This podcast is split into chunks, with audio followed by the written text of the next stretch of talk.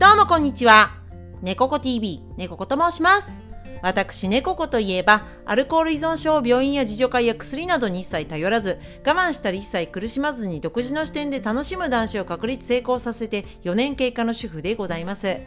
私自身の経験や考え方をもとに、こちらのチャンネルで動画として発信することで、お酒に悩んでいる方や、えー、男子をうまくいかせたい方の何らかのヒント、ご参考にいただければ幸いでございます。それで私、猫子の男子に関する他の動画は、チャンネル内の再生リスト、男子に関する動画というね、再生リストがございまして、そちらにアーカイブが190本くらいございますので、合わせてね、そちらもご覧いただけると嬉しいです。であとね、こちらのチャンネル、チャンネル登録いただけると大変励みになりますので、ぜひぜひよろしくお願いいたします。それで今回の動画では、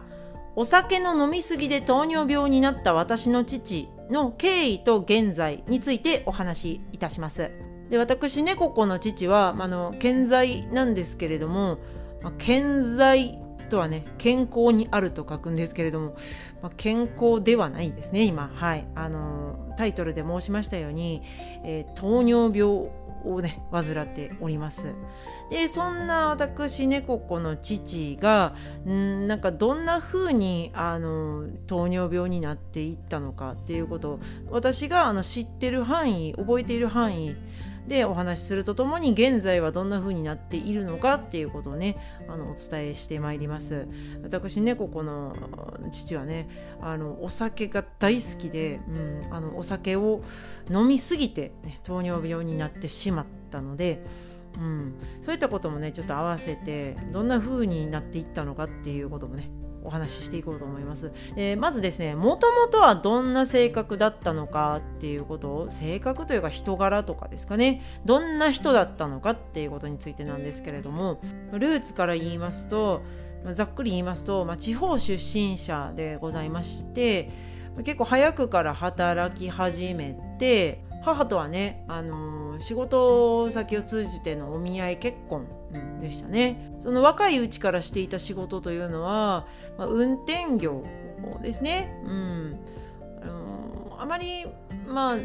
頭を使わない方の運転業にはなりますかね。その力仕事とかうん、そっちの感じですかね。私も詳しくは知らないんですけどそんなようなことだったと記憶しています。っていうのもね父はねあの最初に勤めた会社を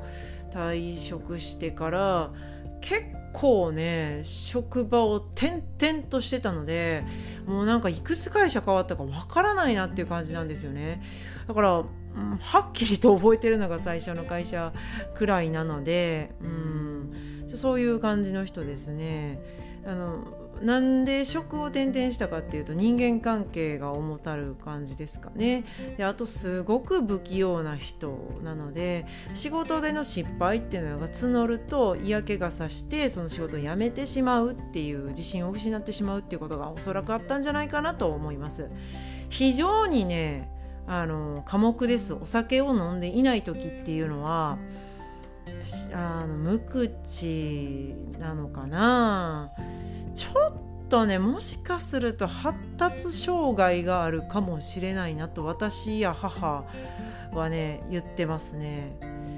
なんかお父さんってちょっと生きづらい人なんちゃうみたいな風にね言ってましたね。もう子供の頃は全然わからなかったからうちのお父さんってなんでこんな感じなんやろって思ってたんですけど、まあ、普通じゃない感じですね。挨拶とかもできないしあのありがとうとかごめんなさいとかあのおはようこんにちはおやすみお疲れ様ですとかもなんかちゃんと言えない感じの人なんですよ。うん、なので非常に生きづらかったたんじゃないかなとはい推測しますね推察しますね。私あの3人兄弟なんですけれどもあの3人兄弟の3人ともとのコミュニケーションというものも全然父は取れていない感じですね。あの会話にならないっていうのはね正直なところですね。っていうのもすごい不器用な人だから何を喋っていいかとかもわからない可能性があったんだろうなと、はい、今になると思いますね。とにかく生きづらい中なんとか仕事をしなければいけないとトラックのね運転などをねしてでなんとか生計を立てるというね感じでございましたね。肉体労働者ですね、うん、ブルーカラーワーカーですかね、うん、なので、うん、そういった生きづらい中一生懸命頑張ってた人ではあったんですけれどもやっぱ仕事のストレスがすごいそういう性格だから溜まりやすいと思うんですよね。で肉体労働っていうことなのでなかなか体を酷使するからしんどいっていうのもあります週6ぐらい働いてた時もあったので元気な時はでそのね、あのー、まあ、キャリアの途中というか大型車のあの免許も取得したので、うん、そういったことでねあの少し自信も取り戻したりはしたかなと、はい、思うんですけどより一層ねその大型の車の運転っていうのは過酷でもありますので話聞いてると結構ね大変そうなんだなと思うので、うん、長時間勤務が常態化していましたしで、ね、週6勤務でもあったので。相当きついんだろうなとは思ったんですよね。父ねあのね私たちの話とか人とコミュニケーションどうとっていいかわからないっていう人でもあるんですけどそれと同時に自分の好きなこととか自分の話はめちゃくちゃ喋るんですよ一方的に。ブワーってなんかもうほっといたらずっと喋り続けているぐらいのなんかこっちがいい顔して聞き続けると疲弊してしまうっていう感じの人ですね。はい。人とのキャッチボールはできないんですよ会話の。ドッジボールなんですよね、うん、例えるならば。もともとのね性格がそんな感じなんですけれども。でそんな感じの人ででなんかすっごいね急に怒り出すっていう性格でもありますね。なんか多分今になって思うんですけど相当ストレスを溜め込んで一気に爆発するタイプの人なんだなということがね分かってきたんですよね。大人になって急に怒り出すんですよびっくりするんですけど何をそんなにっていう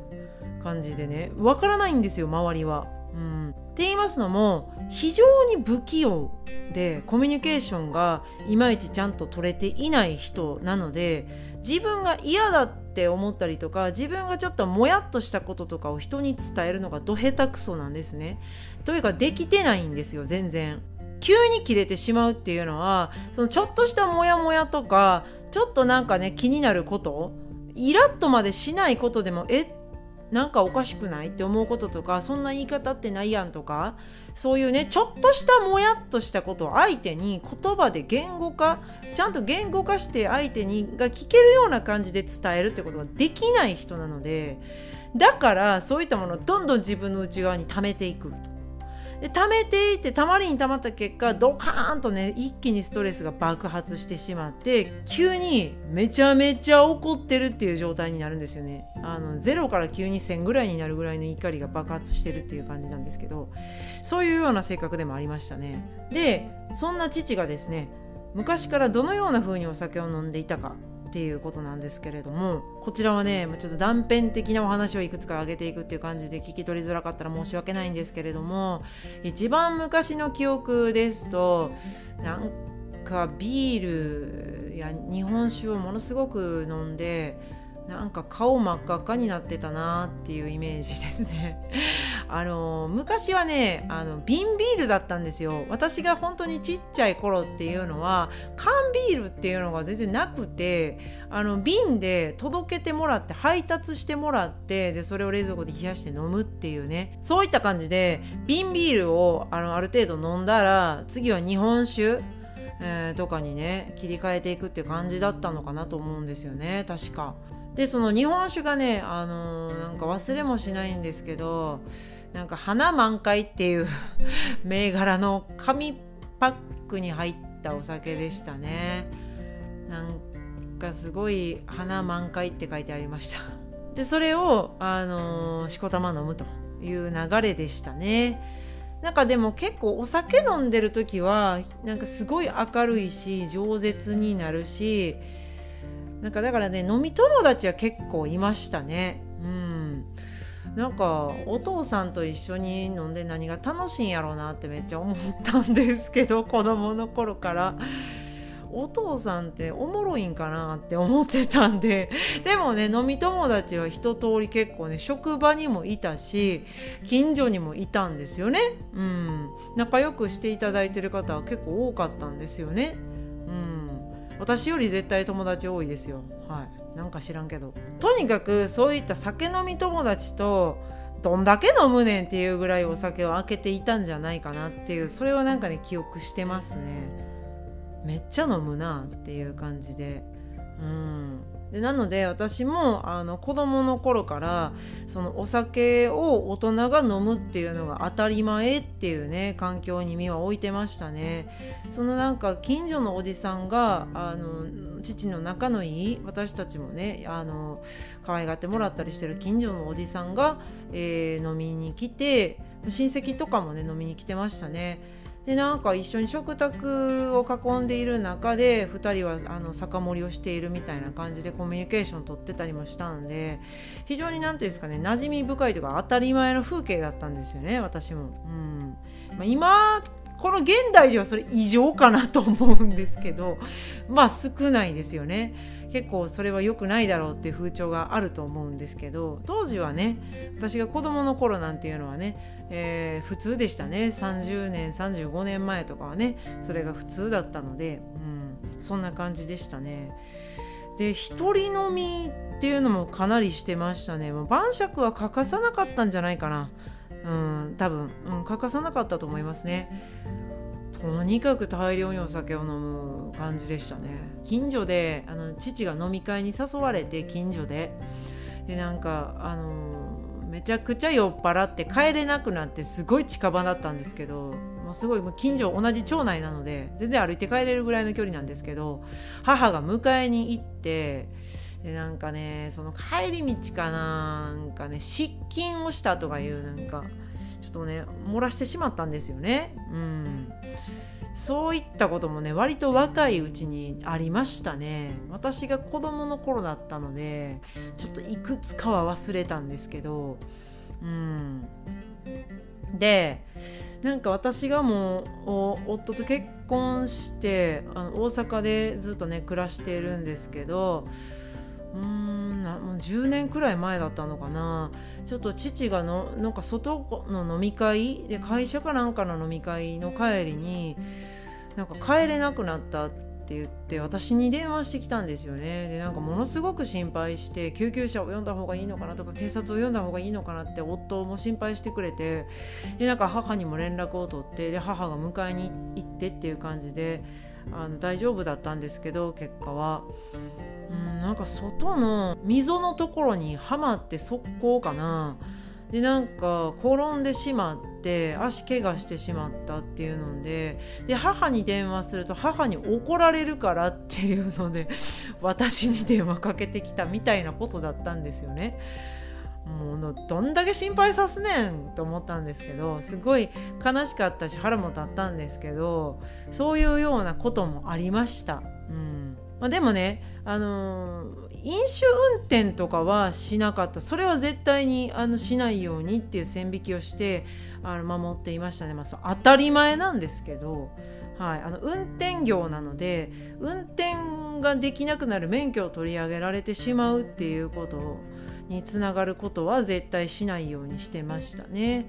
うん、そこはなんかあのもうちょっと高い志で絶対飲まへんのやって言えやって思ったんですけど、まあ、なんか自分のことをね考えて仕事のことを考えて、うん、あのそういうようなことは気をつけてたみたいです。はいで次体調が悪化し始めた時の話なんですけれどもこれ何段階かに分かれてるんですよね。一番最初に記憶しているのがその父が40そこそこの時だったかな。423厄年抜けたあたりがそれぐらいだったかなと思うんですけどあの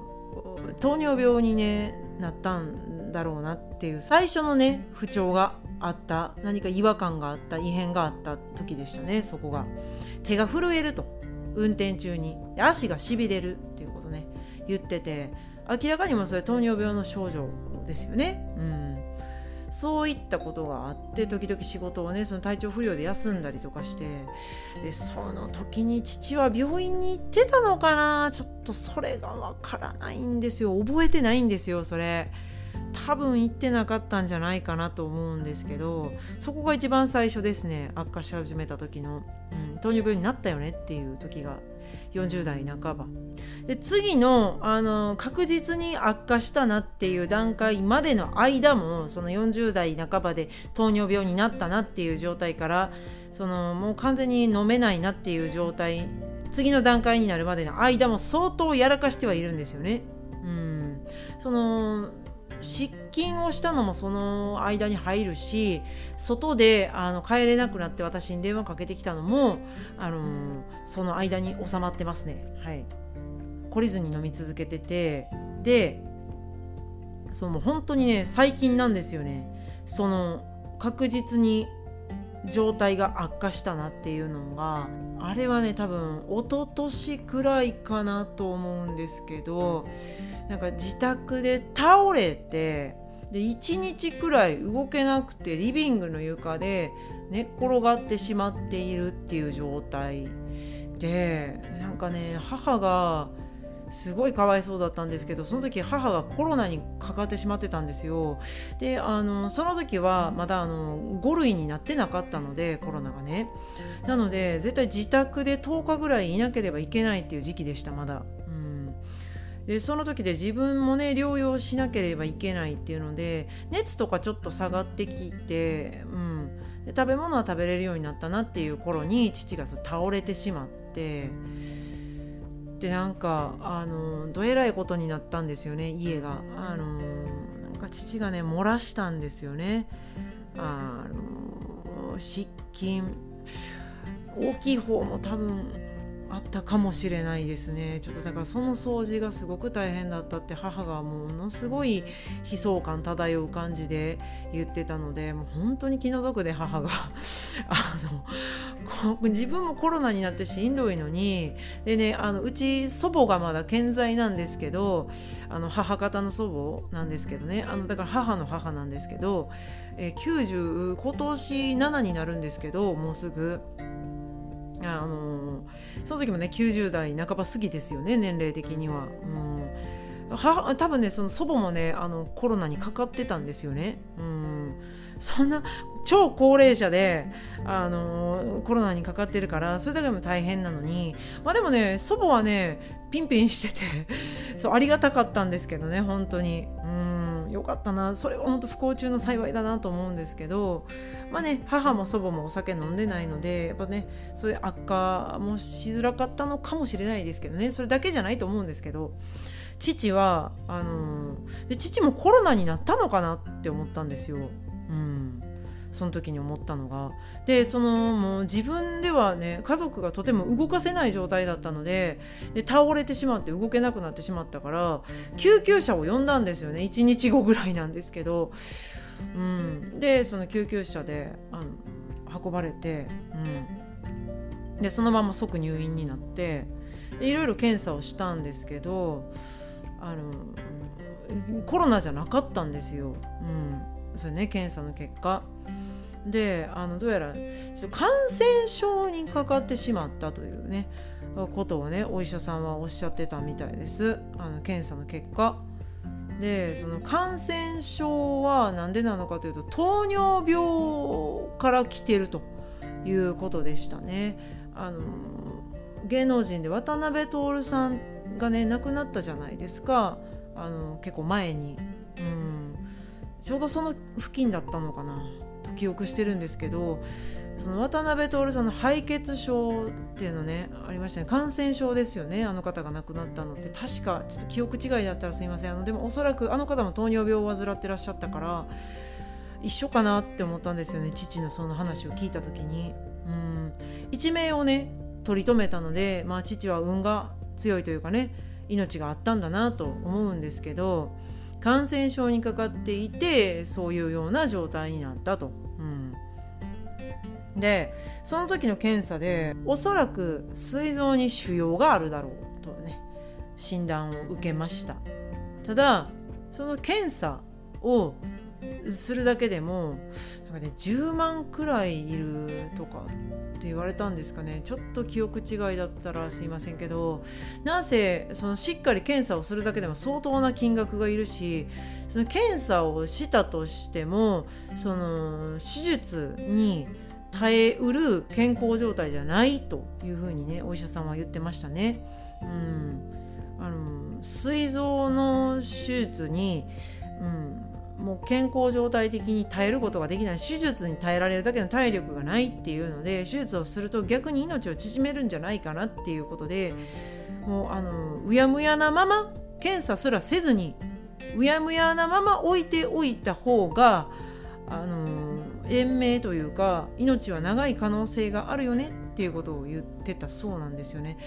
確かにと思って 父はものすごい打たれ弱い人なんですよね。お酒の影響もあると思うんですけど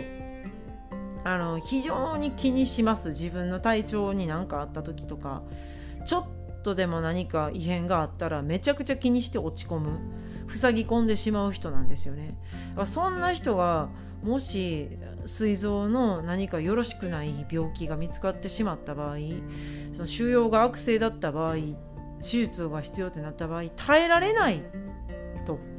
ねいうことなんですよ。精神的にも、うん、体の状態的にも耐えられないと思いますけど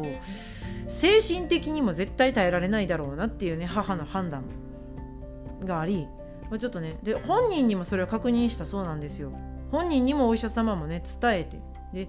あの母とも話してもう自分はそういう手術とかも怖いからしたくないし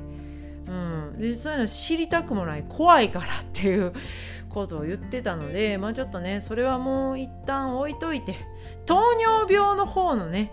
何かこう治療というか少しでもねあの和らぐようにしていこうかっていう方針に切り替わったそうなんですよね。うん、通院をしてインシュリン注射を打ってねであのー、ちょっと息流れていこうかという方向に行きまして話が。でもうその膵臓の腫瘍の方はちょっともねそっと置いておくっていう感じに なったんですけどまあでもね私も調べたんですけどその時に少し膵臓の腫瘍っていうのは結構深刻だそうで見つかった時には結構な生存率の低さ、えー、だったのでこれは戦わない方がいいのかもしれないなと思いました。私も、うん。まあ、ちょっとこれは個人的な考えなので全ての方に当てはまるわけではないと思うんですけど私は自分の父を見て与えられないだろうなと思いましたね、はい、で今はねあの現在はねインスリンを打ってねあのねなるだけ甘いものとかも控えてであのお酒はもちろん NG です。絶対にダメです。もう絶対飲んだら死ぬよくらいの感じですね。はい。なのでお酒はもう現金。一滴も飲んではいけないという状態ですね。なので禁止になりましたね。我が家でも、お酒は買わない。与えない。お金も与えないっていう感じになりましたね。っていうのも父あのもう運転もできないんですよ。うん、だいぶ前からねもうね仕事はしてないんですよ。っていうのもうちの父68歳かな、うん、なんですけれども大体それぐらいの年齢だったかな確か。でももう60くらいから、うん、60過ぎくらいから仕事をしてなくて、まあ、体の状態っていうのもあったしなんかちょっとね、あのちょっとね仕事があんまりだったんで、あのクビになることもね多かったんですよ。なので、うん、年金も早々にねもらってシルバー人材に登録して仕事させていただいたりってこともあったんですけどでね運転業をねしてたりもしたんですけどあのもうそういった状態になってしまって以降運転がもう一切本人も怖くてできなくなってしまったんですよね。で私ねここのね実家あのね母や父が暮らしている実家はあの三重県なんですけれども車社会なんですよね。車がないとどこにも行けないぐらいの感じです、はい、一番近くのスーパーまで行くのも2キロくらいあるので、まあ、2キロちょっとあるのかな。うん。なのでちょっとねあの歩いてたくさん買い物して帰ってくるっていうのにはあんまり向いてない土地柄ですね。でまあその父が歩くこともちょっとフラフラしておぼつかない感じなんですよね今の状態としては。時折家の中で何もないところで転んだりするのでうん。ちょっとね買い物も自分では行けなくなっちゃったからもうちょうどいいわお酒勝手に買ってきて飲むってことがないからっていう風に母は言ってたんですけど確かにそうだと思って勝手に飲んでたんですよね。あかんって言っても、うん、勝手に安酒を買ってきて飲んだりするんで。まあ、それがないからまだちょっと今はマシかなそこに関してはと思うんですけどでもう父はねデイサービスもねお世話になっておりましてうんでね祖母もねあのお世話になってるんですけど祖母と同じくらいのペースでデイサービスに通ってますね90代後半のね祖母とね今年977歳になる97歳になる祖母と同じくらいのペースで デイサービスのお世話になっててでお風呂はねあの自分ではもう入れないのであのデイサービスで週に23回くらいかな入れてもらってるんですよねお風呂3回くらいかな。はい、ありがたいなと思って本当に介護サービスの方たちにはね頭が上がらないですね。本当にありがたいことにねあのお風呂も入れてもらって居場所もね与えてもらってるので本当ありがたいなと思ってデイサービスでカラオケしたりしてるそうですごいですよね。あの楽しそうにあの帰ってきてからね母が仕事から帰ってきてからデイサービスに行った人がね今日はカラオケしたよとかって言って楽しそうに話してるからっていうのをね話聞くとまあよかったかなと思ったりするんですよね。まあ不器用な人だし、うん、でね体も弱らしてしまってるから、まあ、ちょっとでもねこの先少しでも何か自分が楽しいと思うことができたらいいよなっていう風な感じでね、あのー、言ってるんですけど母とは。うん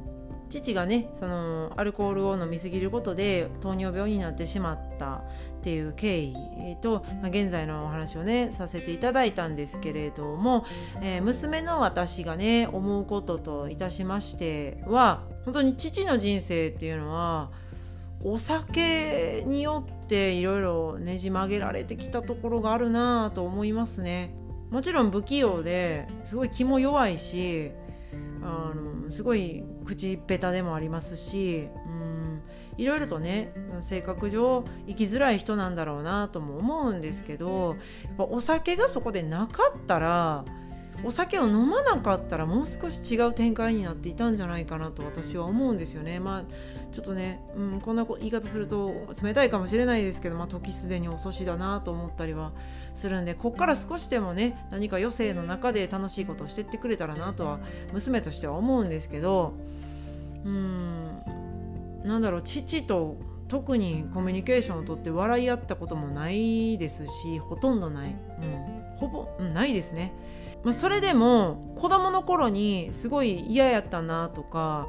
あのお父さんなんでこんなんなんやろって思ったことは大人になって自分があのアルコール依存を脱却するために断酒を始めたことでどんどん分かっていったなと思うんですよね。あお父さんはお酒を飲んでいたからこうでああでそうなってしまったのかとかもともと不器用な人だったんだなとかっていうことも分かっていったので、まあ、私はなんかこうもう本当に若い頃は父に対して恨むような気持ちになったりとか全然好きじゃないとかすごい負の感情を持つことが多い。ほとんどそうだったんですけど今自分が断酒を始めたことでいろいろな事実が分かってきてなんかね納得いきましたしああそう仕方なかったんやなとも思いますし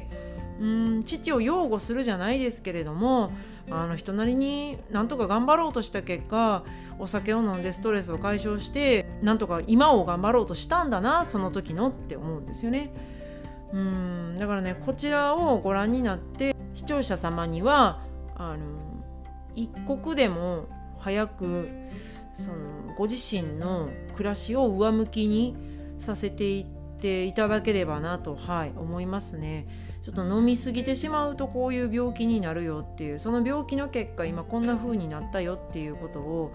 あの私の身の回り一番身近な家族の中での話でお伝えさせていただきました。はいちょっとねこちらはね一例としてご覧いただいてご自身の健康のためにもお酒を飲むっていうことからね一日でも早く脱却していただけることを私もね心より願っております。はい。で今回はそんなところでございます。えこちらの動画よろしければグッドボタンチャンネル登録もいただけると大変励みになりますのでぜひぜひよろしくお願いいたします。ではまた次回の動画でお会いいたしましょう。最後までご視聴いただきましてどうもありがとうございました。